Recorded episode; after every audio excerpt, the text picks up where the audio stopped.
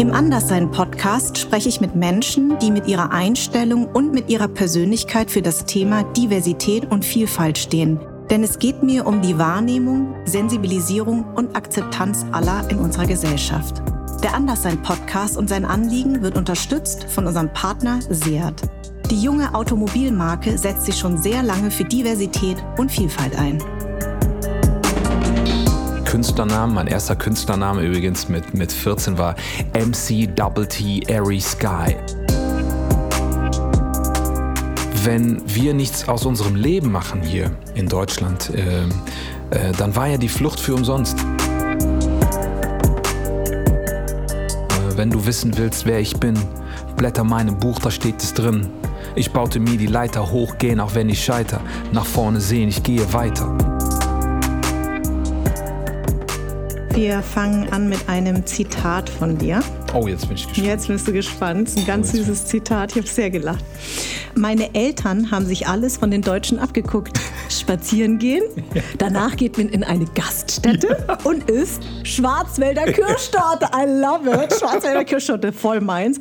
Also haben wir das auch so gemacht. Das war ihre Art, uns Kinder zu integrieren. Sagt Amias Hatu. Habe wow. ich das richtig ausgesprochen? Ja, ja, super, ah, super. Okay. Ja, du heißt ja gar nicht Amius. Nein, ich heiße. Minkai, dir kann ich ja jetzt verraten. Ja, bitte. Fast niemand checkt das. Nein, aber jetzt mal im Ernst. Also, ähm, ich heiße Ermias. Ermias. Genau, das ist mein bürgerlicher Name. Was heißt denn Ermias? Ähm, das ist äh, der Name des Propheten Jeremia. Ah. Aus der Bibel. Mein ah. Bruder heißt zum Beispiel Isaias. Ah. Und Isaias ist ähm, auch aus der Bibel auch ein Prophet und ähm, nur dann anders ausgesprochen, Jesaja. Ja. Also Jesaja und Jeremia. Und, und, natürlich bin ich auch als Prophet durch die Welt natürlich, gegangen. Natürlich, natürlich. Und wie kam das dann zu Amias?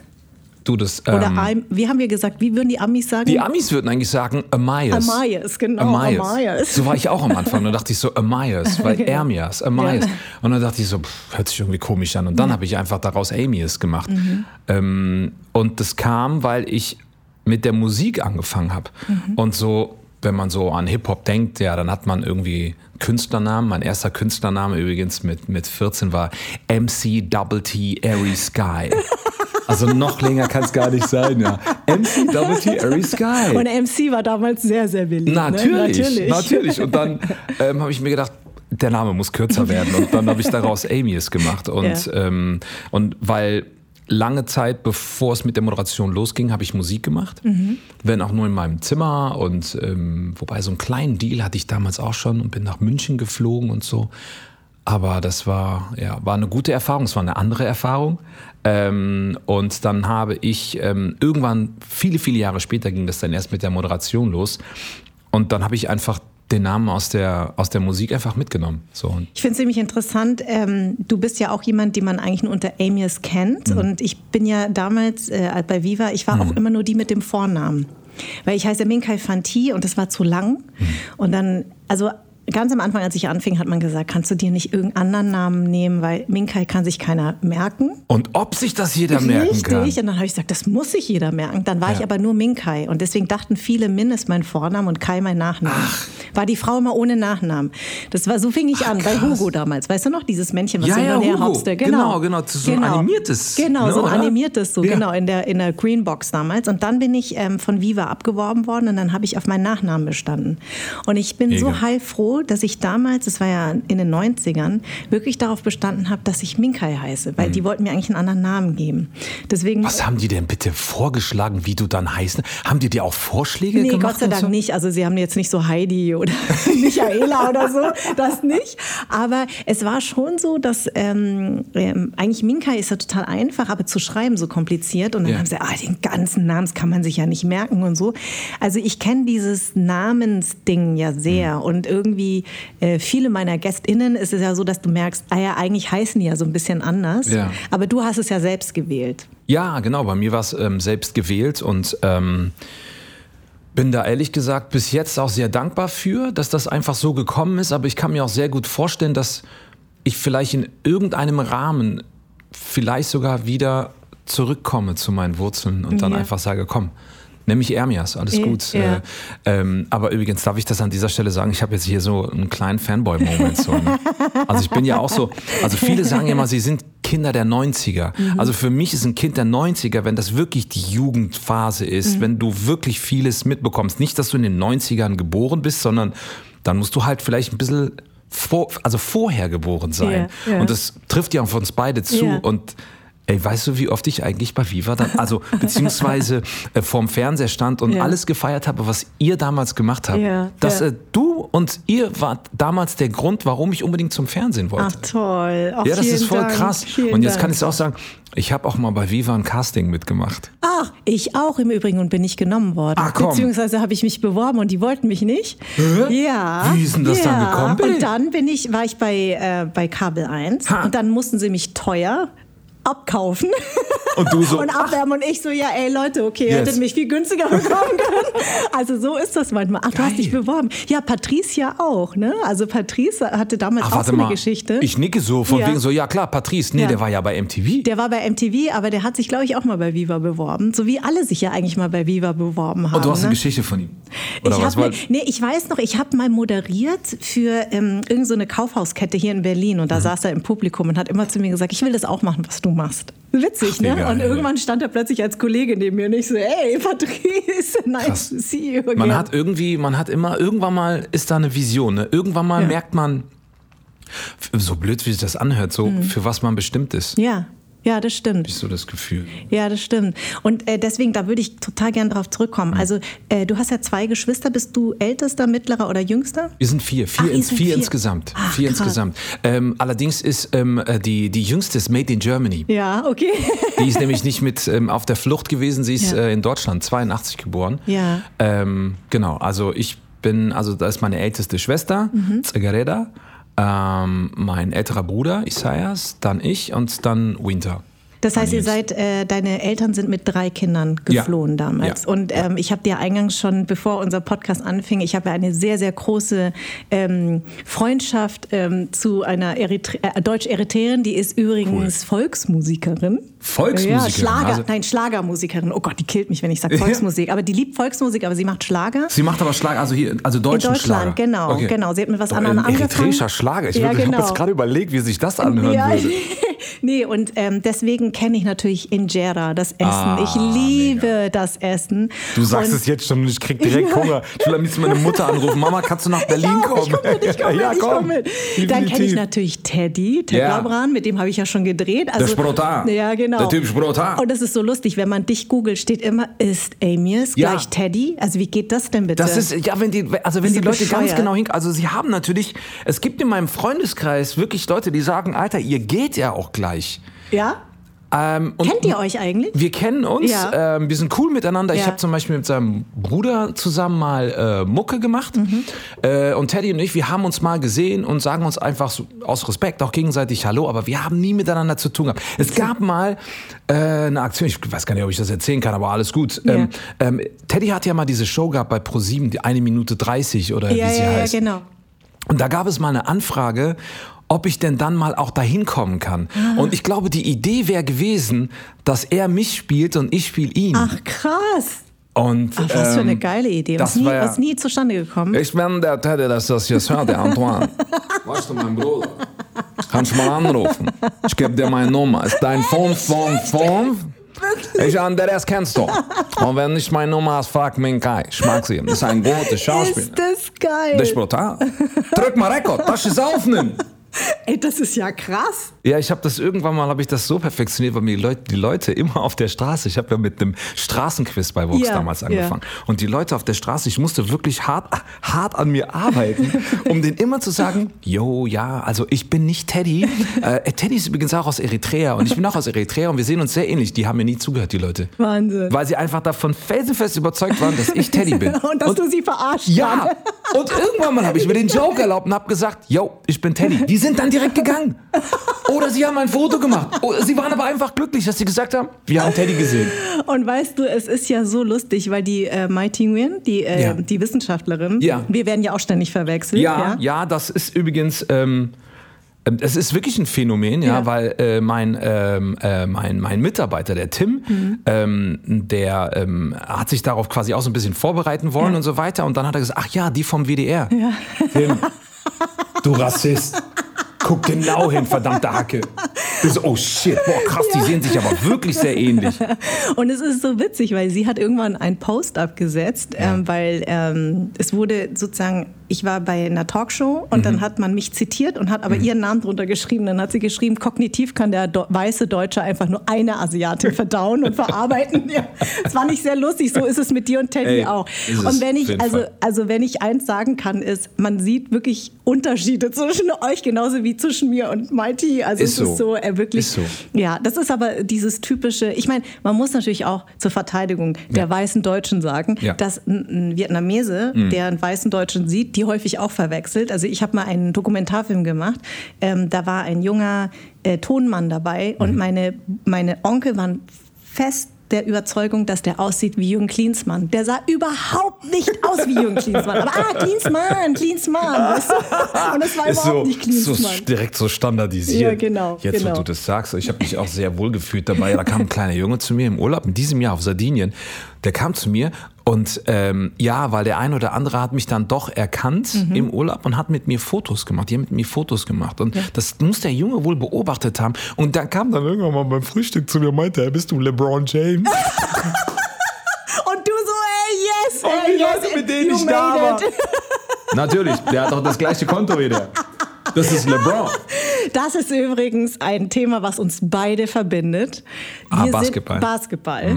Ich bin ein mega Basketball. Wir sind ja auch nicht unweit äh, meiner Halle entfernt. ne? Alba Hier- Berlin. Ja, Alba Berlin, genau. Und du bist ja Hallensprecher auch von den All-Star, also Ja. vom All-Star Day. Ja. Deswegen kenne ich dich auch daher. Du hast auch mal, kann es sein, dass du auch für irgendeine EM hier in der Halle Ja. mal moderiert hast, Ja. siehst du? Da habe ich dich Das- zum allerersten Mal gesehen. Witzigerweise, bevor ich dich noch bei äh, Hülle der Löwen, oder ich Ach, bin ja ein krass. sehr großer Fan von Hülle Ja. der Löwen, bevor ich das gesehen habe, habe ich dich als Hallensprecher gesehen. Ja, da war ich, ähm, das war die Eurobasket. Richtig. Ähm, ähm, in, nee, nicht Eurobasket, sondern Nee. Final Four. Ja, das Final Four, ah, das war der, nämlich hier der, in Berlin. Äh, genau. Von, und da war, ah, ich glaube, genau. die, die, die türkische Mannschaft Richtig. Galata war dabei. Genau. Haben die nicht oder sogar war auch das gewonnen?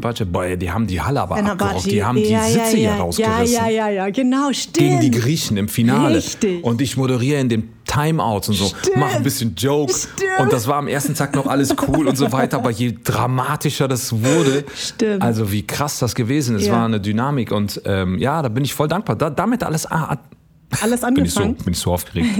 damit hat echt alles angefangen mit dem Basketball. Weil du auch äh, Hallensprecher für Köln warst, Ja. ne? ähm, Köln 99ers Genau. und jetzt für Düsseldorf Baskets. Stimmt das? Ähm, mittlerweile nicht mehr bei den, ähm, bei den, bei den Giants Mhm. in Düsseldorf. Ähm, da habe ich dann aufgehört, weil es einfach nicht mehr zusammenpasste. Äh, nicht, dass ein Kölner in Düsseldorf, also da gibt es ja. Mhm. Ja. immer Rivalität, ich Ja. glaube, wie in Berlin und äh, was ist es um Berlin Naja, herum? nee, nee, es ist eigentlich eher, wenn man äh, davon spricht, es ist vielleicht innerhalb von Berlin, wenn du Hertha und Union machst. Ach so, ne? ja, Also oh, eher oh, so, ja, ja, ja, das ja, genau, hm, so, schwierig. so, genau, genau, genau, genau. Und ähm, also das war es gar nicht der Grund, sondern ich habe es einfach terminlich nicht mehr reinbekommen. Mhm. Und damals war es ja so, regelmäßig am Wochenende da zu sitzen, um zu moderieren. Das habe ich hinbekommen. Das war ja, Ja. nicht das Ding, weil es war ja auch mein Anfang. Ja. Mittlerweile wurde das dann so viel, dass ich nicht mehr der Mannschaft sagen konnte, ich bin dann immer da, Mhm. sondern die haben gesagt, ist egal, Amy, es komm immer dann, wenn du da bist und dann ist alles gut. Und ich so irgendwann mal, ich fühle mich aber dabei nicht wohl, weil das ist so irgendwie doof den Fans auch gegenüber und Ja. deswegen habe ich dann gesagt, ich fahre das zurück und mache dann halt nur noch den All-Star Day. Und sag mal, Mega warum cool. war das nicht dein Ziel, in die Sportmoderation zu gehen? Weil du bist ja wirklich sportbegeistert. Ich habe ja echt wirklich in deiner Vita gelesen, was du ja eigentlich alles schon gemacht Mhm. hast und was du liebst. Also wäre das eigentlich so ein Ding? Weil ich meine, wenn man irgendwas revolutioniert, dann wäre es eigentlich ein schwarzer Sportmoderator hier in Deutschland. Das fehlt noch. Also gut, Minkai, äh, du- ja. also Patrick Isume, ne? Ja, also der macht ja. die NFL, der war ja auch schon bei mir Macht er Gast. übrigens sehr, sehr gut. Macht er super. Das ist so dieses American Way of Life auf Deutsch. Das Genau, sehr, aber sehr es wäre halt toll, wenn du sagst, so, weiß nicht, Sportstudio. Ich wollte ja, Ja. immer äh, Sportstudio-Moderatorin werden. Ne? Also Ja. das, das wäre ja eigentlich mal so richtig revolutionär. Ne? Das, da hast du vollkommen recht. Krass, wieso habe ich das eigentlich nie, nie fokussiert? Ja. Ich weiß es gar nicht. Weil du hättest ja die, also die, Also die Voraussetzungen hättest Die du. ja. Voraussetzungen wären auf jeden Fall da gewesen. Es gibt natürlich die eine oder andere Sportart, in die man sich dann irgendwie ein bisschen mehr reinfuchsen Mhm. müsste. Aber so mit ähm, dem Thema Basketball, äh, Fußball, ja, ist so ein bisschen weniger, also ist auf jeden Fall deutlich weniger geworden als vor ein paar Jahren. Mhm. Ja, ähm, hätte man aber machen können. Also wir müssen jetzt mal zurückgehen Ja. zu deinen Ursprüngen, weil Ja. wir, wir verquatschen uns ja hier voll. Also damals äh, herrschte Krieg Mhm. in Eritrea und dein Papa hat im Untergrund gegen, gegen die Äthiopier damals Mhm. gekämpft. Also äh, und irgendwann war das einfach zu riskant und ihr musstet gehen. Ja. Und zwar Ja. von heute auf morgen. Von heute auf morgen, ja. Vor allen Dingen ähm, für meinen Vater von heute auf morgen. Also er hatte halt ähm, ähm, zu dem Zeitpunkt immer, wenn er uns das ähm, erzählt hat, dachte ich immer, das ist doch ein Film, den der da gerade erzählt. Ähm, er war damals bei einer Versicherung tätig und hat dort gearbeitet. Er hat ähm, nicht an der Waffe gedient. Ähm, er hat äh, im Untergrund sehr viel organisiert. Ähm, und er selber, wenn man, wenn man ihn fragen würde, er ist ja 2018 verstorben, Ja. ähm, Äthiopien und Eritrea, mein Gott, wir sind ein Volk. Mhm. Das ist so, wir haben die, das Kulturelle ist so nah beieinander. Ja, ja. Fragt man sich halt sowieso, warum Kriege Ja, entstehen richtig, müssen. Richtig, richtig. Ähm, aber es ging um, äh, um die Besatzung. Es ging darum, dass man eben nicht frei denken, nicht frei leben konnte. Mhm. Und ähm, eine freie Meinungsäußerung gab es da schon mal gar nicht. Gut, die gibt es leider jetzt auch nicht wirklich. ja, leider. Ja, in, in vielen und in, vielen Ländern In vielen auch Ländern nicht. auch, Mhm. ja. Ähm, genau, und ähm, ähm, ähm, ist dann an einem Tag äh, zur Versicherung äh, zu seinem Job gefahren und hat dort einen Anruf bekommen, von dem wir bis heute nicht wissen, wer ihn eigentlich gewarnt hat, weil seine Zelle wurde quasi gesprengt. Ähm, also seine, seine, die Leute, mit denen er in der Zelle gearbeitet hat, so, die wurden einzeln ähm, nacheinander verhaftet. Und man hat das mitbekommen und hat ihn angerufen, hat gesagt, du musst jetzt weg. So, dann meint er, was ist los? Meint er, ja, die haben, äh, die heben jetzt gerade eure Zelle aus und ähm, draußen wartet ein Auto auf dich. Und dann ist er wirklich halt raus, Lichthupe, ist er eingestiegen und die haben ihn sofort zur Grenze gebracht. Also Ah. zur sudanesischen Grenze. Und was passierte mit euch? Ja, er konnte gerade noch so meine Mutter anrufen, um mir zu sagen, pass auf, ich muss fliehen, ähm, verkauf alles, was wir haben. Jetzt ist Schluss, jetzt, jetzt geht nicht mehr. Er war ja schon zweimal im Gefängnis, deswegen ein drittes Mal suchen bedeutet nichts Gutes. Ähm, und dann hat meine Mutter den ganzen Hausstand verkauft. Wir waren drei Kinder. Meine älteste Schwester war elf, mein Bruder war vier und ich war zwei. Krass. Das ist so eine krasse Zeit gewesen, wenn Ja. man sich das alles so vor Augen hält. Ja. Und es kommt mir immer wieder noch die Gänsehaut hoch, so wenn ich, wenn ich darüber nachdenke. Weil ich bin ja jetzt ungefähr in dem Alter, in dem mein Vater damals gewesen ist, um mit seinen Kindern zu fliehen. Ja. Mhm. Wenn man mir das sagen würde, würde ich denken, boah, krass, ich glaube, bei mir würde auch ein Schalter umgelegt werden, aber du willst das nicht. Ja, du willst es natürlich. nicht. Du willst ja deine Kinder in einer äh, behutsamen Umgebung aufwachsen lassen und äh, eine normale Kindheit haben. Und jedenfalls hat das meine Mutter gemacht und erst, ich glaube, eine oder zwei Wochen später sind wir nachgekommen. Und zwar haben wir uns angezogen, als würden wir zu einer Hochzeit fahren. Weil wir mit den Ah, zur öffentlich-rechtlichen. Tarnung. Ah. Wir sind mit dem Bus gefahren Mhm. und meine Oma, also Mamas Mama, ähm, hat uns begleitet. Und, äh, Und dann hat sie und dann hat sie in letzter Sekunde gesagt, sie bleibt doch. Ähm, nee, meine Nee. Oma ist geblieben. Ja, deswegen meine ich ja. Genau, meine Aber- Oma ist geblieben, aber sie ist zur Tarnung mitgefahren so. und hat dann quasi an der Grenze Ah. uns verabschiedet. Und meine älteste Schwester hat das nicht verstanden, warum jetzt meine Oma weint und warum meine Mutter weint. Mm. Wir gehen doch zu einer Hochzeit. Wu- haben, ich, ich kann mich ja sowieso nicht daran erinnern, aber meine Schwester dachte wirklich, wir gehen zu einer Hochzeit. Mhm. Und ab da haben uns dann die, äh, die Untergrundorganisation IPLF ähm, entgegengenommen und dann uns äh, in ein Versteck gebracht. Und von da aus ähm, sind wir quasi querfeldein in den Sudan rein. Tagsüber haben wir uns versteckt und nachts sind wir gelaufen. gelaufen. Ach, Meine Mutter krass. ohne, sie war wirklich vor ein paar Tagen richtig sauer auf mich. Wir haben uns gegenseitig, ach, wegen so banalem Zeug so, haben uns gestritten und dann hat sie mich angerufen und ich habe aufgelegt. Ich habe das noch nie bei meiner Mutter gemacht. Ich habe einfach aufgelegt. So, Mom, das ist jetzt zu viel. Ah. Ja. Dann habe ich aufgelegt. Und dann meinte sie, pass mal auf, mein Sohn. Ich habe dich durch die Wüste getragen, ohne Schuhe. Ah. Sowas machst du nicht noch einmal. Wow, Und so, und du so, okay, klein Okay. mit Hut, okay, sorry. Mama, es tut ah, mir leid. Ach, krass. An dieser Stelle nochmal, Mama, es tut mir leid. Mama, es tut mir leid auch. Ey, Mam Mamas sind, Mamas sind heilig. Mamas, auf jeden Fall. Genau, ich habe zwei Söhne, deswegen ich weiß, Okay. wovon ich rede. Okay, okay, also, weiß, wovon ich Ja, rede. genau. Nein, aber äh, was mich interessieren würde, das heißt, aber deine Oma, dann habe ich das falsch ähm, gelesen. Hm. Das heißt, deine Oma hat von Anfang an gesagt, sie bleibt. Ja, ja, Sie genau. wollte nicht mit, was ja auch eine krasse Nummer ja, ist. Überleg ne? mal, die haben ja auch schon dann zu dem Zeitpunkt schon ein gewisses Alter gehabt, wo sie gesagt haben, wo sollen wir denn jetzt noch hin? Mhm. Ja. Ähm, und ähm, die sind zurückgeblieben. Also viele unserer Verwandten sind da geblieben. Ja, ja. Ähm, mein Onkel und viele meiner Verwandten sind dann auch im, äh, im Krieg damals ähm, gestorben. Ja. Nur man wusste nie, ob sie wirklich gestorben sind, weil man nie ähm, Bestätigung dafür bekommen hat. Und ich glaube, das ist auch sehr, sehr schlimm, wenn dein Bruder in den Krieg Mhm. zieht und du weißt eigentlich nicht, was ihm, mit ihm passiert ist. So. Und dann, als der Krieg vorbei war, sind die ja quer durch die Welt und ähm, ähm, Repräsentanten und ähm, Vertreter der Regierung etc. kamen dann mit offiziellen Bildern, mit den Bildern der ähm, Gefallenen. Okay, Ja, krass. Daran kann ich mich auch noch erinnern. Ja, Und sag mal, m, ist, ist äh, dein Vater ist ja zwei Wochen vor euch geflohen. Mhm. War es klar, dass ihr euch in Deutschland treffen werdet? War das von vornherein klar oder ist er, hat er einfach erstmal geguckt? Er ist, ähm, er ist ja vor und wir sind dann, wir haben uns dort in dem Lager getroffen, in dem er auf uns gewartet hat. Ah. Wir sind zusammen. Ah. Genau. Und, war das dann klar, dass ihr nach Deutschland geht? Nein, das war nicht klar. Das war eine Sekundenentscheidung. Man, äh, man hatte gesagt, naja, ihr könnt jetzt nach Amerika, da gibt es Freunde und auch Freunde von meinen Eltern, die dort schon waren. Ähm, und es gab aber auch Freunde in Deutschland. Und zu dem Zeitpunkt hatte Schmidt ähm, quasi ähm, Der das, Bundeskanzler. Genau, der damalige Bundeskanzler dafür gesorgt, dass eben Menschen aus diesem Kriegsgebiet, Eritrea und Äthiopien, äh, ohne große Probleme einreisen können. Wenn wir uns das jetzt mal vorstellen, wie Menschen heutzutage flüchten übers Mittelmeer etc., Ja, ja. naja, wir sind geflogen. Wir sind aus dem Sudan ich, mit der Maschine und dann äh, in Köln-Bonn gelandet und seitdem sind wir in Köln geblieben. Übrigens, äh, wir sind damals in äh, Korweiler Nord groß geworden und in unserem Haus wohnten sehr viele Vietnamesen. Ah, Ähm, es wohnte auch dort einer, ich weiß nicht, ob du den auch kennst, es ist auch ein Schauspieler und sehr erfolgreich. Ich glaube sogar, dass der in Vietnam, Ja. ich glaube, das ist der, der ist nach Vietnam Ja, gegangen. genau. Er hat mit mir zusammen gewohnt. Das ist ja Und krass. ich habe ihn dann da in der, bei You Are Wanted, ähm, Wiedergesehen? Habe ich ihn wieder gesehen. Nein. Habe ihn bei Insta, bin ich ihm gefolgt. Aber Genau. was das Krasseste ist, der antwortet mir gar nicht. Ach so? Und also, Hä? entweder ist er schon so groß oder er kann Nee. sich nicht mehr daran erinnern. wahrscheinlich kann er sich nicht erinnern. Eigentlich Ey. ist er nicht so. Ah, das werde ich dem werde ich Ey, gleich mal. auf. Hallo, Und so ich ja die Ältere, ne? Ich Ja, kann ihm ja genau. gleich mal erstmal eine. Zieh dir mal die Ohren lang.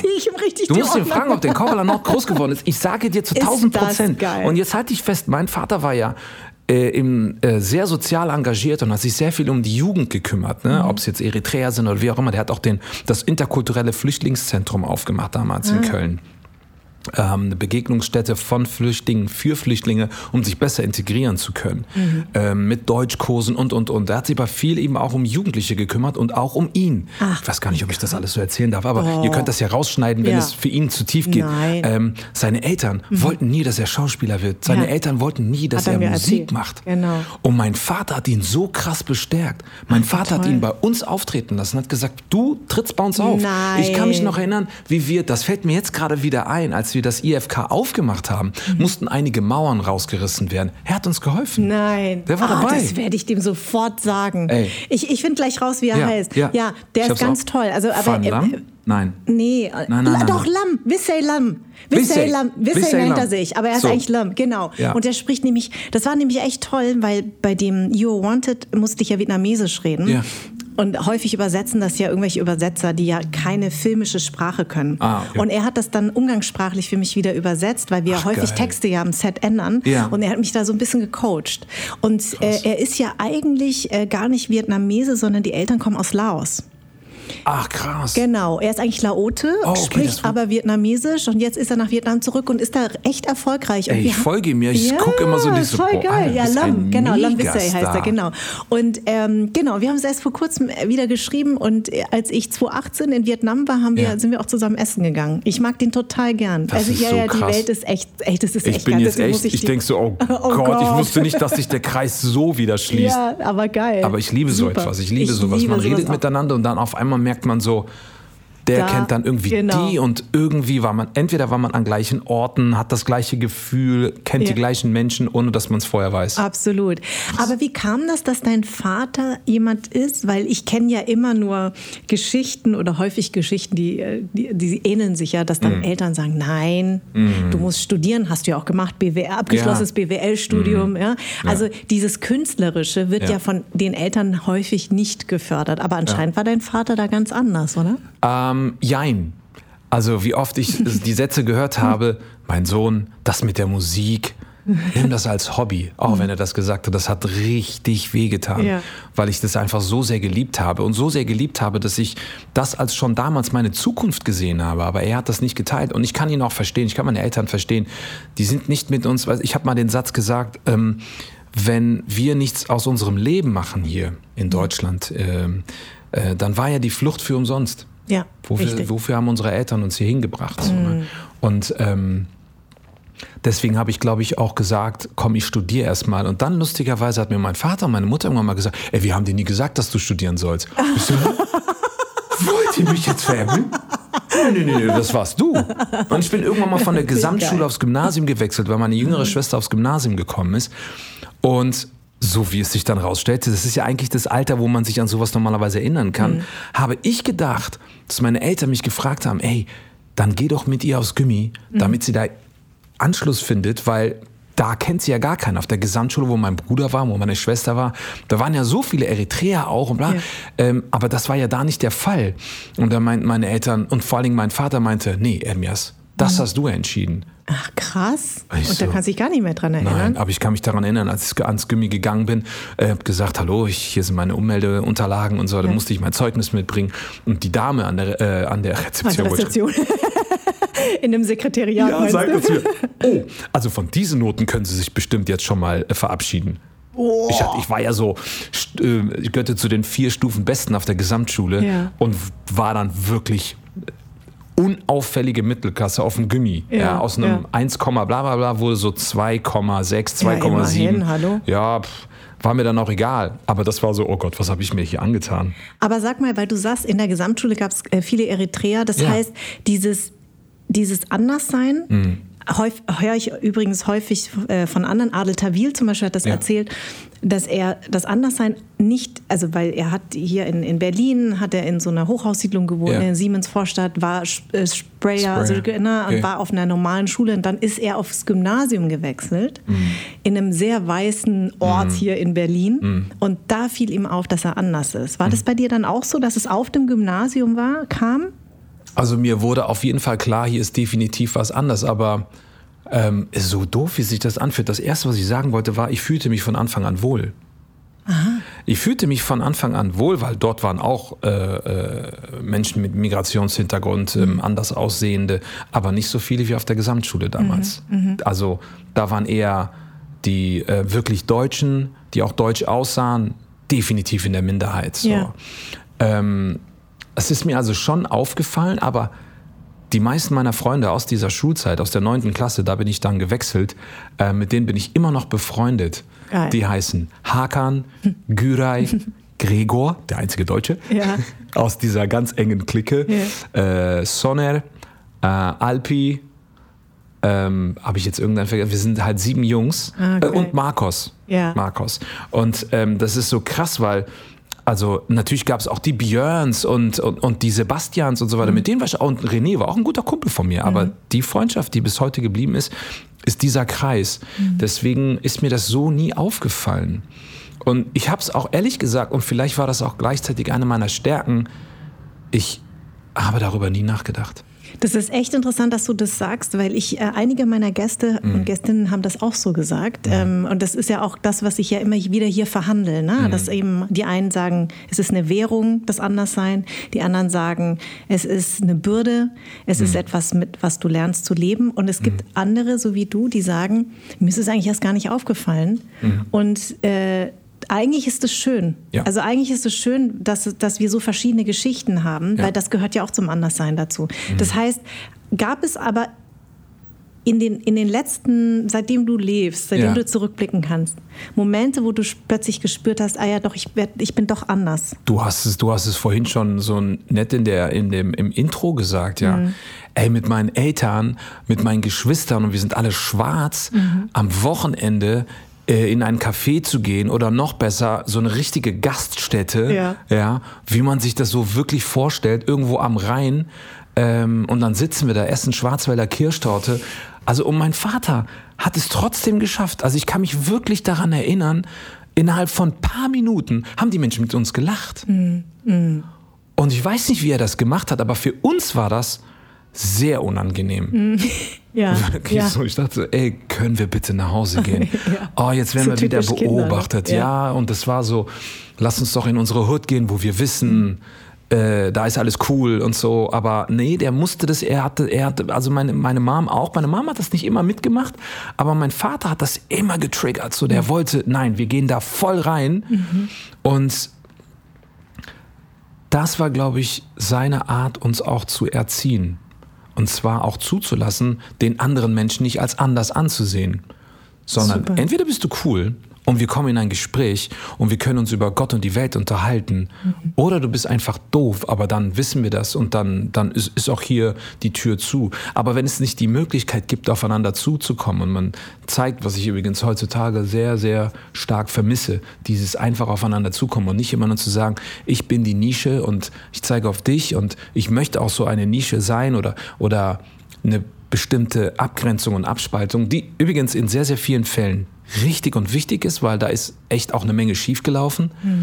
Aber je mehr man das macht, umso weniger wären solche Situationen möglich, in der wir als Kinder waren, äh, dieses Aufeinander zugehen. Und war das euch als Kinder ähm, unangenehm, eher weil ihr das Gefühl hattet, ihr seid nicht in der Comfortzone und der Mhm. Papa, also weil eigentlich war das ja kein unangenehmes, wenn man jetzt als erwachsener Mensch drauf blickt, Mhm. war es ja eher so, dass euer Papa ja was ganz Tolles gemacht hat. Ne? Ja. Also der hat gesagt, ähm, wir sind jetzt hier in Deutschland, Ja. Mhm. ich möchte irgendwie dazugehören, ich möchte lernen, wie die Deutschen sind. So waren Ja. Mhm. meine Eltern auch. Also deswegen musste ich sehr lachen bei dem, bei dem Zitat. Das muss ich dich übrigens auch nochmal Ja, fragen. Wann ja. bist du eigentlich, also bist du hier geboren? Ja, ich bin in Darmstadt geboren. Okay. Ich bin in Darmstadt geboren und ähm, also sozusagen im Westteil. Ja. Also ich gehöre nicht, war weder Flüchtlingskind, Mhm. weil meine Eltern sind sozusagen vor Ende des Krieges in Vietnam, äh, Mhm. als Vietnam war damals noch während des Krieges sind sie gegangen und da konntest du als Südvietnamese ganz normal gehen, wenn du gute Noten hattest, und bist dann einfach gegangen. Mhm. Okay. Und das ging erst nicht, als Vietnam wieder vereint wurde,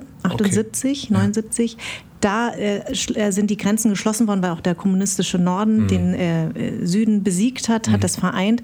Und danach fingen dann die ersten Boat People an. Mhm. Okay. Und dann gab es die Vertragsarbeiter, die hierher gekommen sind Okay. in die DDR. Also Okay. deswegen gibt es so drei verschiedene ähm, vietnamesische Gruppen. Die Ja. Mhm. Intellektuellen, so wie meine Eltern, die vor Ende des Krieges gegangen sind. Dann die Boat People, die eher aus dem Süden kamen, Mhm. ne, die äh, vor dem kommunistischen Norden geflohen sind.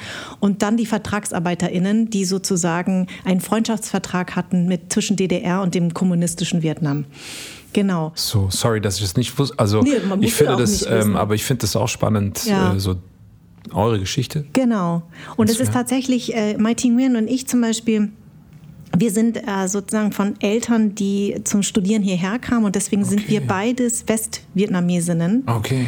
und hatten Eltern, die hier studiert haben. Also das heißt, es ist nochmal eine ganz andere Community und das war für mich auch erstmal, musste ich das auch erstmal lernen, wie verschieden wir Ja, sind. Aus, selbst wir untereinander dann. ne? selbst untereinander, wie unterschiedlich wir sind. Und mein Papa war ähnlich dein, also wie dein Papa, dass er immer gesagt hat, ich möchte verstehen, wie die hier funktionieren.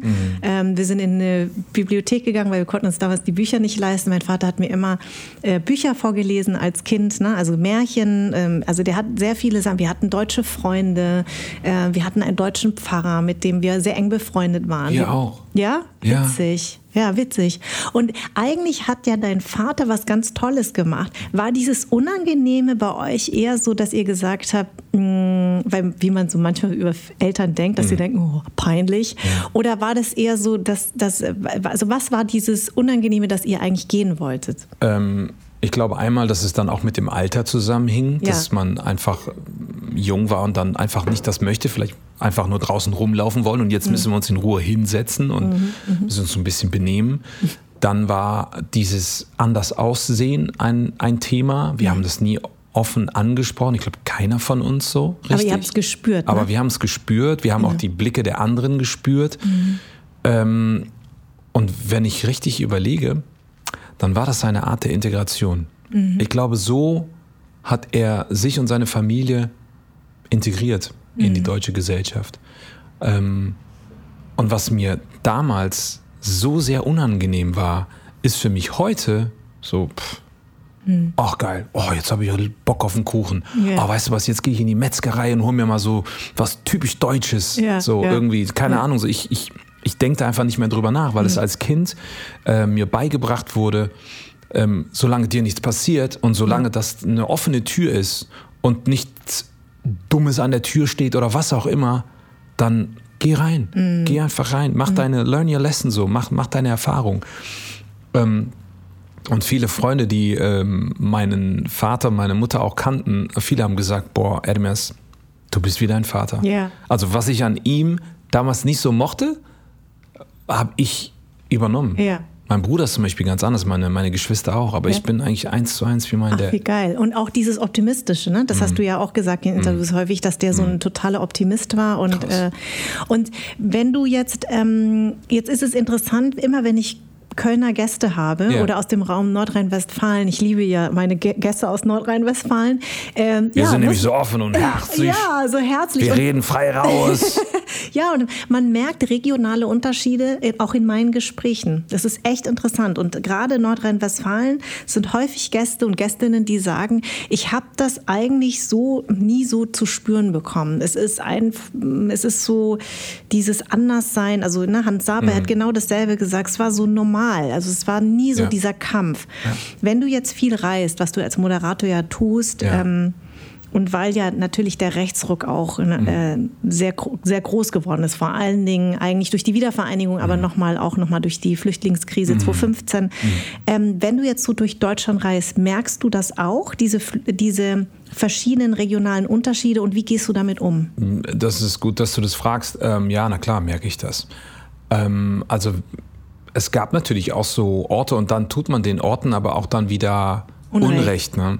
äh, wenn man in Leipzig unterwegs ist oder in Dresden in unterwegs Dresden, ist, ja. in Chemnitz ist. Mhm. Ähm, denn ich lerne aufgrund meines Jobs, wo ich dann eben auch hinfahre und viele Eventmoderationen auch hatte oder mhm. aber auch eben mit dem Straßenquiz, mhm. äh, sind wir ja nun mal eben auch, ähm, auch im Osten unterwegs mhm. gewesen. Aber auch schon allein das, was ich jetzt gerade gesagt habe, im Osten unterwegs mhm. gewesen. Das ist ja eine automatische Trennung, genau. ähm, die, die ehrlich gesagt irgendwie immer noch da ist mhm.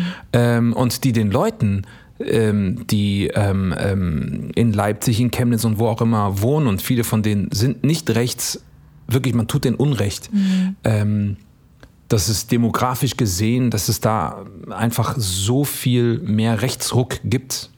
Wir können aber auch nach Nordrhein-Westfalen gehen, da gibt es in Dortmund auch einen extremen ja. ähm, Rechtsdrang. Kern, ja. mhm dann ähm, spürt man das schon so ein bisschen auf eine gewisse Art und Weise. Man ist ein bisschen vorsichtiger. Ähm, aber gleichzeitig, wenn ich dann bei den Events bin, sind die Menschen aus Leipzig, aus Chemnitz da und etc. Dann, dann dann ist es wieder anders. Mhm. Und dann ist es wieder ähnlich so wie das, was mein Vater gemacht hat. Gut, dass ich durch die Tür gegangen bin. Yeah, und yeah. dass ich nicht von vornherein halt einfach zugemacht habe. Yeah, In Leipzig kann man zum Beispiel auch gut Party machen. Ja, ja, ja das so. stimmt. Ja. Leipzig ist auch noch ein bisschen was anderes als Dresden, ist, ne, muss man ja, einfach ja. sagen. Auch aus der Historie heraus. Aus, ne? Auch aus der Historie heraus, genauso Dresden ist eher bürgerlich und äh, mhm. äh, Leipzig war schon immer sehr links und auch äh, mhm. viele Künstler und Künstlerinnen, die daherkommen. Das habe ich nämlich damals gesehen, als ähm, es gibt diesen Hip-Hop, ähm, diese Hip-Hop Hip-Hop-Reportage und die begann in dem Teil 1 oder im Teil 2 mit der Frankfurter, mit der Hessen-Hip-Hop-Szene. Mhm. Ja. Und da hat dann, ähm, ach, wie heißt nochmal der Rapper, ich komme gleich drauf, äh, der hat auch davon erzählt, dass die einen Auftritt in Leipzig hatten. Mhm. Und die hatten äh, Baseballschläger und so weiter, alles in ihrem Auto gehabt, sind zwar zu dem Auftritt gefahren und meinten alle, wenn es jetzt Krawall gibt, dann ab zum Auto und holen es raus. Und dann sind die in einen Laden reingekommen, der so krass links war. Ja. Und es waren ihre besten Freunde und dann, also auch da, ne, so Ja. in den 90ern schon so, dass sie gesagt haben, boah krass, okay, das haben wir völlig äh, anders eingeschätzt. So. Das heißt, äh, eigentlich ist es so, dass du eben dieses Motto hast, im Leben wie dein Vater, einfach erstmal durch die Tür zu gehen Ja. und einfach erstmal versuchen, diese, diese, diese Vorurteile oder die Ängste, die man Ja. vielleicht hat, beiseite. Ja, weil ich glaube, man tut ja, ich glaube, wenn man das auf sich selber bezieht, ist es ja eigentlich genau dasselbe. So dieses, ey Leute, können wir uns einfach unterhalten? Habt doch jetzt nur, weil ich jetzt schwarz bin oder wie auch immer, nicht irgendwelche Vorurteile und denkt, kann der Deutsch, spricht der eher Englisch? Ist das, wer ist das eigentlich? Ist das Teddy oder ist das jetzt Amius? Ja. Ähm, aber lasst uns doch ins Gespräch kommen. Das ist ja, und genau das Gleiche tue ich ja meinem Gegenüber dann auch an, wenn ich sage, so da und da fahre ich nicht hin. Ähm, äh, man muss es natürlich nicht übertreiben, das gilt für beide Seiten, aber so dem jeweiligen Gegenüber, der, der Person gegenüber die Chance zu geben, sonst kommt man ja nie aufeinander zu. ne? Das stimmt. Hast du aber trotzdem ähm, so eine Politisierung erfahren für dich selber? Also, dass du sagst, du nimmst einfach Sachen anders wahr. Also für meine Politisierung war schon immer da, aber durch den Podcast natürlich noch viel mehr. Ne? Das Wording für mich ein ganz extremes, wichtiges, äh, wichtiger Fakt auch in- in meiner Arbeit, in meinem Alltag geworden ist. Gendern und so weiter und so fort. Ja. Aber dass man einfach so ein anderes Bewusstsein bekommt und plötzlich dann auch merkt, ähnlich ja wie ähm, Sexual Harassment, ne, also sexuelle Übergriffe, dass man merkt, viele Sachen hat man vielleicht früher nicht so eng gesehen. Ne? Also wenn jetzt ein Kollege mir auf dem, äh, auf dem Arsch gehauen hat, da habe ich früher mal so drüber gelacht. Heutzutage würde ich sagen, ey, entschuldige mal bitte. Ja. Ja. Also ist nicht okay. Ja. Ähm, und so ist es aber auch mit, mit, ähm, ja, mit, äh, mit dem Bewusstsein einer Deutsch-Vietnamesin hier in Deutschland, dass sich das für mich verändert hat. Ich versuche mal deine Frage irgendwie dahingehend zu verstehen. Also, dass sich, du meinst, ob sich mein Bewusstsein gegenüber den Menschen so verändert und angepasst hat, dass ich, egal welches, welche Couleur, dass ich bestimmte Dinge nicht einfach lapidar so hinnehme, sondern Nee, eben auch auf die zugehe und weiß, wie man wen wie anspricht. Und Nee, eigentlich eher dein eigenes Bewusstsein von Schwarzsein. Also, dass du schwarz bist, ähm, na, dass du halt sagst, das, äh, das äh, macht mich auch stolz. Also, das bin ich. Äh, dass man einfach so, so, früher hat man ja, ich weiß nicht, wie es bei dir war, bei Hans Saper und ich haben gesagt, wir wurden eben so erzogen, bitte nicht auffallen, bitte ducken, bitte Ja, ja, nicht, ja. ne? Also, bitte leise sein, bitte nicht, äh, nicht laut werden. ja. Und mein, mein politisches Denken hat sich über die Jahre immer mehr verändert. Da, dahingehend nicht, dass ich jetzt jedem irgendwie meine Meinung ins Gesicht puste, aber dass ich häufig sage, "Hm, eigentlich ist es nicht okay. Also Ja. gewisse Dinge sind nicht okay. Oder Ja. dass ich plötzlich mir bewusst bin, ach, ich bin übrigens Deutsch-Vietnamesin. Ja. Also dieses, Vietna dieses, ähm, dieses, dieser POC-Gedanke sozusagen, dass der immer größer wu- wurde. Ähm, da bin ich auch gerade der jüngeren äh, Generation sehr dankbar für. Ne? Die haben ja. Ja. echt wirklich eine Menge bewegt. Ne? Das stimmt. Also ähm, Black Lives Matter, ähm, was in Amerika angefangen hat, wie es übergeschwappt ist ähm, in die ganze Welt und dann vor allen Dingen auch nach Deutschland. Und ich meine, ich sehe die Bilder noch vor meinen Augen. In Köln war auch eine Menge los, aber was hier in Berlin los war, Mhm. Ja. das war ja wirklich der absolute Wahnsinn. Und, und durch solche Momente erlebt man das auch noch mal neu Genau. und, und auch anders, Ja. dass man ich habe ja vieles eben nicht gesehen aufgrund meiner Attitude, weil ich es einfach, nicht weil ich es nicht sehen wollte, sondern weil ich durch die, um die Ecke komme und sage, hey Leute, was geht ab? So, wollen wir arbeiten? Alles klar, Ja. wir haben richtig Spaß und ey bitte, jeder reißt sich zusammen und wir wollen ein geiles Ziel erreichen und so. Ja. Das ist ja auch cool und das lässt auch äh, Menschen dir gegenüber gar nicht erst in den Versuch kommen, Mhm. jemanden irgendwo in eine Schublade reinzupacken. Das heißt, sie werden eigentlich durch meine Art und Weise schon mundtot gemacht, Ja, ohne dass ich es will. Ähm, aber natürlich ist so ein Bewusstsein äh, größer geworden über die Jahre hinweg Mhm. und ähm, das ist auch gut so. Jetzt, ähm, ja, was wollte ich gerade sagen? Ähm, Äh, ah, du- genau, der ja, ähm, ja. hier durch, durch ähm, ich hatte ja mal ein Format moderiert, das ich eigentlich nur als Moderator begleiten wollte oder Ja. sollte, ähm, der Rassist in uns. Das war ein, ein, ein, ein Experiment, lief bei ZDF Neo.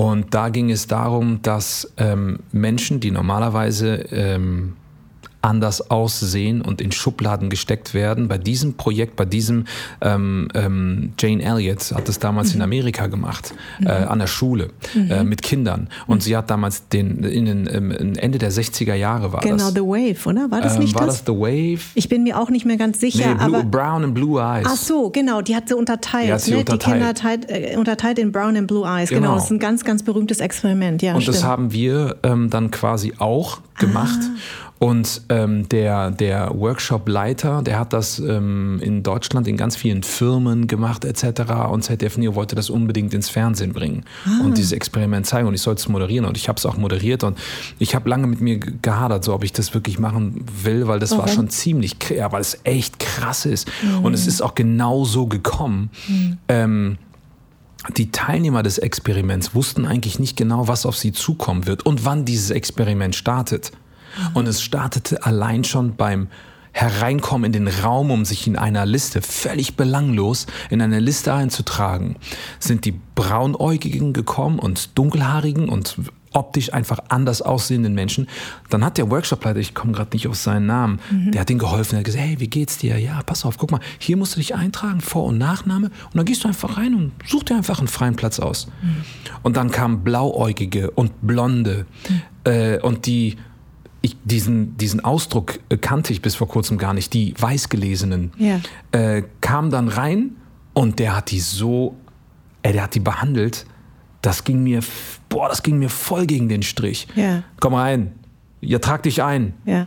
Und, und, und, ähm, und dann so dieses, warum, warum duzen sie mich überhaupt? Und ich weiß gar nicht, was, mal, stellst du dich jetzt so blöd an oder was ist jetzt los mit dir? Also wirklich auch die andere Seite ge gezeigt, die Menschen, die anders aussehen, einfach zu spüren bekommen im mhm. alltäglichen Leben. Also der der, der äh, unausgesprochene Rassismus, ja. Mhm. Und so ging das die ganze Zeit. Und er hat es erst am Ende aufgelöst. Mhm. Und ähm, und es gab wirklich Tests, die gemacht wurden, so mathematische Tests. Und der Workshopleiter hat denen eigentlich gesagt, den braunäugigen und den dunkelhaarigen fast schon das Ergebnis gesagt. Und dann sind die blauäugigen wieder reingekommen. Dann hat der vorher schon gesagt, pass auf, wenn die jetzt reinkommen, dann werdet ihr sehen, wie dumm die eigentlich sind. Ja, ich zeige euch, wie dumm eigentlich blau, also weißt du, blauäugige, ja. Also wenn die ja, die haben ja deswegen die blauen Augen, weil die Sonne, die haben ja kein Gehirn, ja. Und die Sonne strahlt direkt durch ihre Augen direkt nach hinten raus und deswegen sind die Augen so so völlig banale, völlig dumme Aussagen, ja. die man aber eben kennt. Ja. Ähm, äh, und dann war das auch so, Blauäugige haben hier nichts verloren. Ähm, so, also wirklich genau umgekehrt und nur auf die Augenfarbe bezogen. Äh, und irgendwann mal wollte eine, weil es ihr zu viel war, wollte diesen Workshop abbrechen, abbrechen und verlassen. Ja. Und ähm, einer aus dem Team vom Workshopleiter kam dann raus und ich wollte sie direkt entgegennehmen und mit ihr sprechen. Warum hat sie abgebrochen etc. Ja. Mir kam aber die Mitarbeiterin zuvor mhm. und war dann in einer Situation drin ähm, und die Blauäugigen hatten alle so blaue Kragen bekommen. Ja. Und ähm, dann meinte sie so, ich nehme das jetzt hier ab und ich möchte das einfach nicht. Ich bin keine Rassistin und ich und sie so, ja ja, Du kannst den blauen Kragen einfach ablegen. Mhm. Er kann, er seine Hautfarbe nicht ablegen. Richtig. Und auf einmal mhm. war ich selbst Teil des Workshops, des Experiments. Ach, und es war für mich auch sehr, sehr krass. Und es gab dann danach auch Interviews mit mir, mhm. wie ich mich dabei gefühlt habe. Und ich fühlte mich nicht gut, mhm. weil ich ja so bin, wie ich bin und liebevoll und ich eigentlich der Blonden und Blauäugigen zur Seite springen wollte und so von wegen, ich kann nicht verstehen, denn es ist echt hart. Obwohl es, wenn man es so sieht, ist ja genau das das Thema, was wir anders aussehende Menschen ja gefühlt tagtäglich erleben können genau. und sehr viele erleben. Ja. Und das Experiment hat mich ähm, zum Beispiel das Z-Wort ja. nehme ich nicht mehr in meinen Mund. Mund richtig. Nach diesem ja. Experiment habe ich selber mit mir über das darüber nachgedacht. Das sage ich auch in dem ja. Experiment. Sage ich, boah Leute, ich habe auch ein Schnitzel mhm. bestellt mit, Z-Soße mhm. wo ich gesagt habe, das macht man nicht. Genau, genau. Ich beobachte das so oft, wie Menschen die ähm, ich würde, ja, mit denen ich auch teilweise zusammenarbeite, ähm, vieles so für selbstverständlich. Ich beobachte das. Mhm. Ich spreche das aber nie an. Mhm. Es gibt so bestimmte Dinge, ich sehe, ey, meine, ey, meine Fühler sind die ganze Zeit an. Genau. Ey, Zugfahrt ist das beste Beispiel. Mhm. Mein Verhalten etc., da wären wir wieder beim Thema so jetzt bloß nicht negativ auffallen, ja. Mhm. Ähm, wobei ich mich auch verteidigen kann, wenn, wenn, mein Ticket nicht abgelaufen ist oder ja. hier irgendwas falsch gelaufen ist, ja. da kann ich auch mal laut werden. Ja. Aber es ist trotzdem unangenehm, weil ich weiß, wie ich aussehe und weil mhm. vielleicht auch noch dann dazu kommt, dass ich ja bekannt bin aus dem Fernsehen und ich habe eine ähm, äh, ich bin ja für viele auch ein, vielleicht, ein, vielleicht ein Vorbild. Ja, also jetzt muss ich mich Fall. doppelt anstrengen, ja. ähm, das hier vernünftig zu klären. Ja. Also ähm, ja, ich beobachte das. Also Menschen, die weiß gelesen sind, gehen manchmal durch die Welt so viel mehr selbstverständlicher, als, ich, als dass ich es tue. Genau, ich genau. spreche es aber nie aus. Ja, richtig. Ähm, du hast ja äh, diesen Weg auch gewählt. Hattest du Widerstände als äh, Moderator? Also das ist ja etwas, was, äh, glaube ich, uns mhm. auch eint. Ähm, die, am Anfang dieses, ja, okay, gut, also der Quotenschwarze, die Quotenasiatin. Mhm. Äh, ganz am Anfang hat man mir sowieso gar keine Chancen ein, ein, eingerechnet. Ähm, wie war dein Weg, dein beruflicher Weg? Also ich meine, jetzt klar, jetzt will es halt jeder gewusst haben und mm. jetzt mhm. bist du ja so eine Geheimwaffe. Ja. Da, da, da, ähm, hast ja ganz viel gemacht, genau. Und ein Aliens, macht das schon. Ja, Straße, okay. Quiz, okay, macht das schon. Ähm, aber ähm, äh, du hast ja sicherlich auch am Anfang sehr viele Widerstände erfahren. Ähm, Jede Menge. Ja. Boah, das war anstrengend. Also das war wirklich ein Fight. Und ich wollte es nicht wahrhaben, aber es gehört wahrscheinlich schon dazu, dass ich eben auch anders aussehe. Mhm. Und es gehört aber auch zur Wahrheit, dass ich am Anfang einfach nicht gut war. Mhm. Ja, so. gut, aber das waren wir alle nicht. Das, also, weißt du, so, ja. aber so dieser Mut, sich da vor die Kamera zu stellen und mhm. zu sagen, so, ey, ich will. Und dann bin ich zu so vielen Castings gegangen und ähm, im Nachhinein Ey, selbst, selbst das Geschlecht kann vielleicht sogar teilweise dazu geführt haben, dass mhm. du vielleicht etwas nicht bekommen hast oder dass ich wiederum genau. was nicht bekommen habe. Mhm. Und das war einfach so wild, ja. Und ich habe wirklich gehasselt ohne Ende. Ich habe alles versucht. Ich habe sogar Nasan Eckes irgendwann mal im Flieger, da war ich noch längst nicht da, wo ich dann hin wollte, ja. und habe sie angesprochen. Ähm, sorry, ich weiß ja, wer du bist und wie hast du das eigentlich geschafft und so. Und die war echt cool. Die hat mir damals eine Visitenkarte von ihrem damaligen Management gegeben. Ach, geil. Und da habe ich dann meine Mappe hingeschickt und so eine selbstgebrannte DVD in so einer mhm. coolen Hülle per Post. Ey, überleg mal, was man da man alles, ja, was damals, man damals alles gemacht, gemacht hat. Ne? Ja. Aber es sollte nicht sein. Und ähm, ich glaube, das ist da auch eine Rolle gespielt. Ich glaube, deswegen bin ich auch bei Viva nicht reingekommen. Mhm. Äh, ich glaube, dass der Quotenschwarze einfach schon da war. Ich, genau, äh, Mola, war da genau. und das hat gereicht. Mhm. Und erst ein paar Jahre später kam Tyron Ricketts um die Ecke genau. und hat dann das Hip-Hop-Ding moderiert. Und ich ja. dachte, doch, Leute. Ja, das bin doch ich. Ach, das bin doch das ich. Meine, meine das, hätte ich doch, ach, das hätte ich doch auch machen können. ja. Wobei Tyron hat es echt super gemacht. Ja. Und er hatte damals schon die Glatze und wusste auch genau, wie er aussehen soll und wie er aussehen möchte und so. Und ich sah noch lange nicht so aus. Also ich hatte damals damals Haare. Ich war einfach noch nicht bei mir angekommen. Ne? Mhm. Ähm, und das hat sich einfach alles entwickelt, bis ich übrigens, und da wusste ich, dass ich einen Fehler gemacht habe, weil egal zu welchem Casting ich gegangen bin, habe ich immer darüber nachgedacht, wonach suchen die? Mhm. Und damit verlässt du deinen Körper. Ja, genau. Anstatt nicht, so zu sein, wie du bist. Genau. Ne? Ja, authentisch zu sein. Ja, ja und dann, genau. hat, dann ist der Schalter umgelegt worden. Mhm. Dann habe ich einfach, scheiß drauf, ich gehe da jetzt hin, ich mache mein Ding. Ja. Und wenn es passt, cool, wenn nicht, dann eben nicht. Und dann hatte ich noch, natürlich Glück gehabt, dass damals Bernd Reichert und Kai Sturm äh, bei Vox damals die Chefs waren. Mhm. Und ähm, ich so einen Testdreh gemacht habe und die gesagt haben, krass, das ist wie, man guckt TV total, nur mhm. es ist ein anderer Moderator. Mhm. Weil dieses Straßenquiz war in Spanien so bekannt. Ja, ah, ähm, okay. Und dann habe ich das hier beim Testdreh so gemacht und die meinten so, okay, der ist verrückt. Der redet ja mit jedem. Und irgendwie haben Bock, die Leute mit ihm auch zu reden. Ja. Den nehmen wir. Und das war eigentlich der Türöffner. Aber ich wäre nicht durch die Tür gegangen, wenn ich wenn ich nicht es immer wieder versucht hätte. Mhm. Sonst Aber was hat dir denn, was hat dir denn den, also die, sag ich mal, auch den Mut gegeben, jedes Mal wieder von vorne anzufangen? Also jedes Mal zu sagen, auch wenn die mich ablehnen, ich mhm. mache es trotzdem. Boah, das ist so eine gute Frage. Ich weiß nicht, wie war das bei dir? Weißt du, was ich glaube, was bei dir war und ähnlich vielleicht wie bei mir? Hm.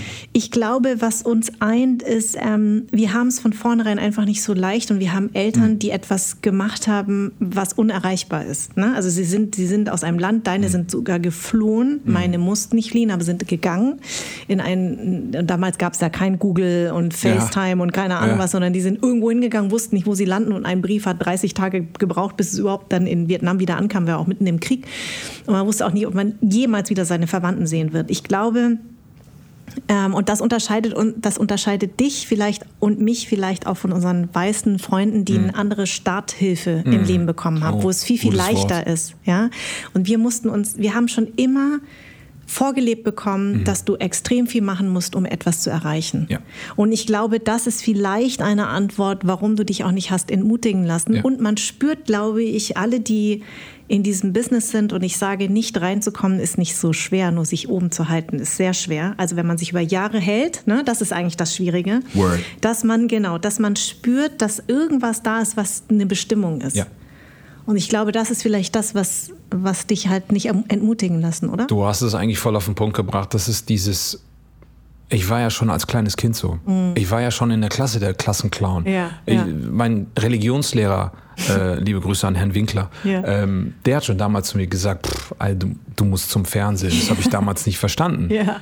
Aber wenn man sich das, deswegen würde ich mir, ich drifte zwar jetzt ab, ich würde mir so sehr wünschen, dass an der Schule genau das passiert, dass man bei den Kindern ihre Talente erkennt, mhm. dass man das viel früher, es ist natürlich ein Wunschdenken, weil wie soll das gehen, aber ähm, es gibt bestimmt so viele Menschen da draußen, die ein mhm. Talent haben ja. und es aber unterdrückt wird, weil man vorher in der Schule bestimmte Dinge erledigen muss, mhm. um seine Allgemeinbildung zu haben. Mhm. Äh, und viele verlieren dann auf diesem Weg eigentlich ihr Talent und wissen gar nicht, wer sie sind. Genau. So, ja. und, und bei dir und bei mir war es wahrscheinlich so, ich wusste es schon von klein, von klein auf, dass ich irgendwie anders bin. Mhm. Ich habe schon mit sehr frühen Jahren ich mit mir selbst geredet, ich habe ja. Selbstgespräche geführt, wie so ein Horst.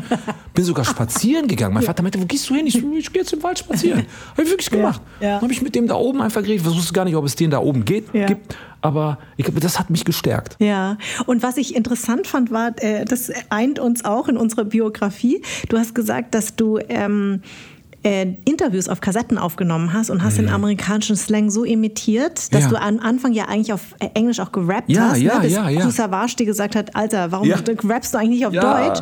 Und ich habe genau. nämlich Interviews auch geführt, weil Ach, ich komm. ja, ja, weil ich als kleines Kind wusste schon immer, ich werde Schauspielerin und habe sozusagen mit Ach, mir selber Interview geführt. Also Ach, ich war sozusagen die krass. Gefragte und die Befragte. Und es gibt auch ein ganz bekanntes Foto in meinem äh, Zimmer, in meinem Jugendzimmer.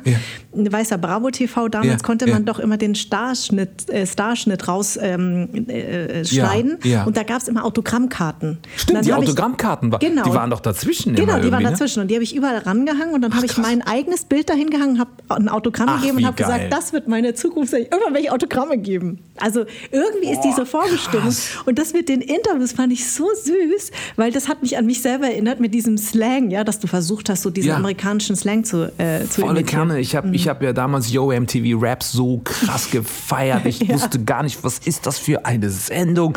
Jeden Tag nach der Schule nach Hause. Die sehen aus wie ich. Boah. Und dann rappen die so geil. Genau. Ich verstehe zwar kein Wort, aber genau. ich habe so die Texte mitgerappt, obwohl ich ja gar nicht wusste, was sie da alles rappen. genau. Aber ich konnte sie und ich konnte dann auch dann später als MC im Club konnte ich halt einfach richtig auffahren, weil geil. die Leute dachten, Alter, ja. du kannst Redman, du kannst Method Man, du kannst Dr. Dre, du kannst alles mitrappen. Ja. Bis ich dann auch dann anfing, meine eigenen Raps zu schreiben und das war basierend darauf, dass ich mir den Singsang selber beigebracht mhm. habe. Ich habe das dann meiner, meiner Mutter vorgespielt und sie so, wer ist das? Ich so, Mama, das bin ich. Wie geil. Krass. Wie geil. Und ich meine, Hip-Hop ist ja alle unser Leben, ne? Ja. weil wir hatten ja keine Vorbilder hier nee. in Deutschland. Ja. Und deswegen war, kamen die Vorbilder natürlich aus Amerika, weil die sahen so. ja plötzlich alle aus wie wir. Ja. Ne? Und wir gedacht haben, ey krass, da ist eine Asiatin und da ist ein, ein Schwarzer. Das, das, die sind ja gar nicht weiß und irgendwie sind die im Fernsehen. Und die sind Fame. Und die sind Fame, genau.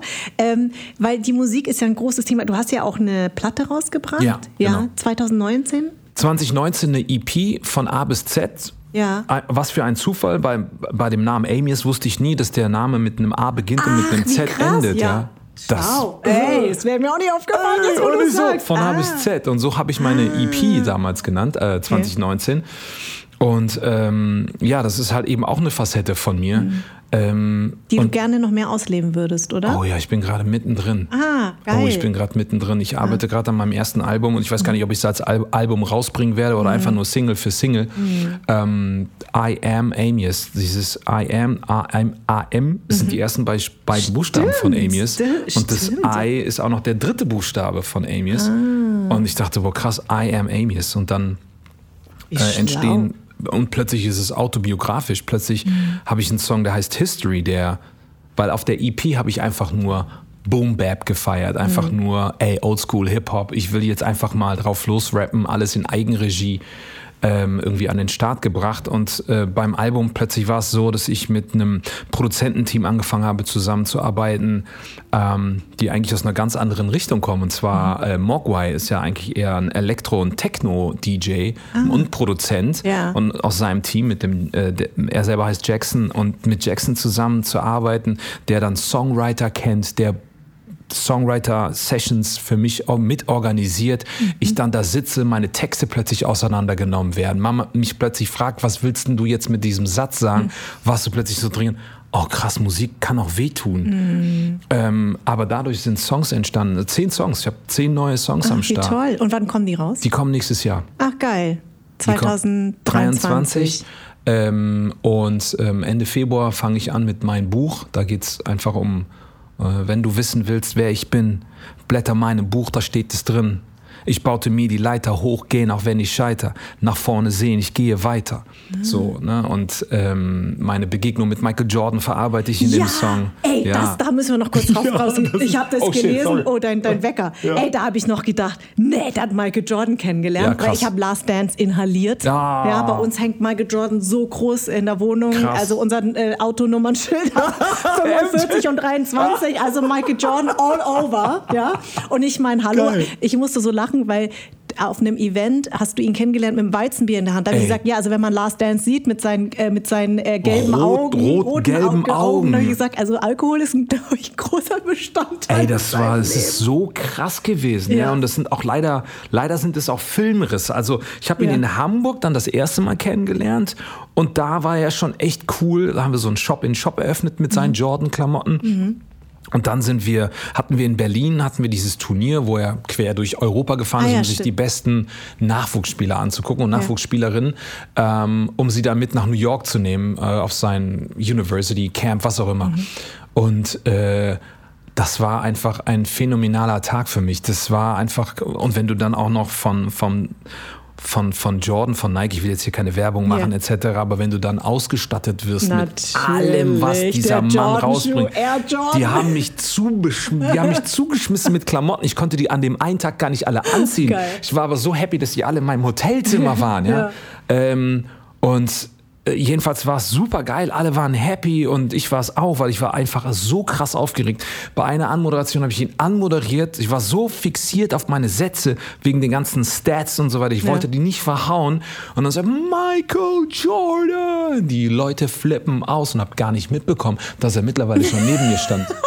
Er ist schon längst auf mich zugekommen und stand schon neben mir und sagt so, hey, Amy, so I'm right next to you, man. Ich sag, oh, hey, okay, okay. In dem Zusammenschnitt ja. sieht man das Gott sei Dank nicht mehr, ja, aber äh, das war krass. Und dann abends halt die Party und ich frage so, ey, kommt MJ heute Abend eigentlich ja. auch? Mhm auf die Party und dann sehe ich nur, wie jemand aus dem Hintergrund aufsteht, auf mich zukommt, so. Ich so, boah, krass. Und die ganzen Leute von, von, äh, von dem, vom, ähm, vom Sportartikelhersteller standen da und haben das alle mitbekommen. Er umarmt mich, sagt, uh, that was the best show I've ever seen in Europe, man. Und nein. Und du so, oh Gott, der Gott hat mit mir gesprochen. Ja. Habt ihr das gerade gehört? Und alle sind nur so, Who Mach the fuck is LeBron James? Genau, genau. Und dann habe ich gesagt, hey, yeah. that's very nice. What do you drink? I like this Weizenbier, man. I drink Weizenbier und ich hasse Weizenbier. Ich kann es nicht den ganzen Abend trinken. Das ist viel zu viel. Und dementsprechend ja. hatte ich auch Filmrisse. Tyron Ricketts war an dem Abend da, kann oh, ich mich noch irgendwie erinnern. Ich habe meine Kreditkarte verloren. habe ich mich gefragt, warum musste ich eigentlich mit Kreditkarte bezahlen? Es war eine VIP-Area, da war alles umsonst. Völlig bescheuert. Oh, wie geil. Hab den Flieger am nächsten Morgen verpasst. Oh, wie geil. Aber diese Aber Story. es war wert. Ach, und sowas wird dann in deinem Buch vorkommen. Äh, ja, genau, genau, genau. Ach, Amias, danke, dass du uns äh, in deine Geschichte mitgenommen hast. Danke, also, dass du mich auch in deine Geschichte ja, hast eintauchen lassen. Also es war äh, ganz toll cool. und äh, danke, dass du diesen Weg hier von Köln, das war ja Widrigkeiten ja. mit Zugausfällen und zu spät kommen, aber Krass. schön, dass wir uns jetzt hier ja, gesehen haben. Definitiv, kann ich auch nur sagen. Schön, dass ich äh, jetzt äh, ein Teil auch von Anderssein also wahrscheinlich vorher auch schon, aber jetzt, jetzt ein Teil des Podcasts auch und, äh, und deiner Welt äh, sein durfte. Ja. Immer wieder gern. Anderssein ist eine Produktion der Fahn und Pracht Company. Idee und Konzept stammt von mir, Redaktion Anja Prinz und ich, Schnitt Anja Prinz, Soundmixing und Editing Henry Uhl, Redaktionsassistenz Saskia Schildwach, Musik Perry von den Beethovens und zuletzt möchte ich mich bei Seat, der Amano Group und alle, die diesen Podcast unterstützen, bedanken.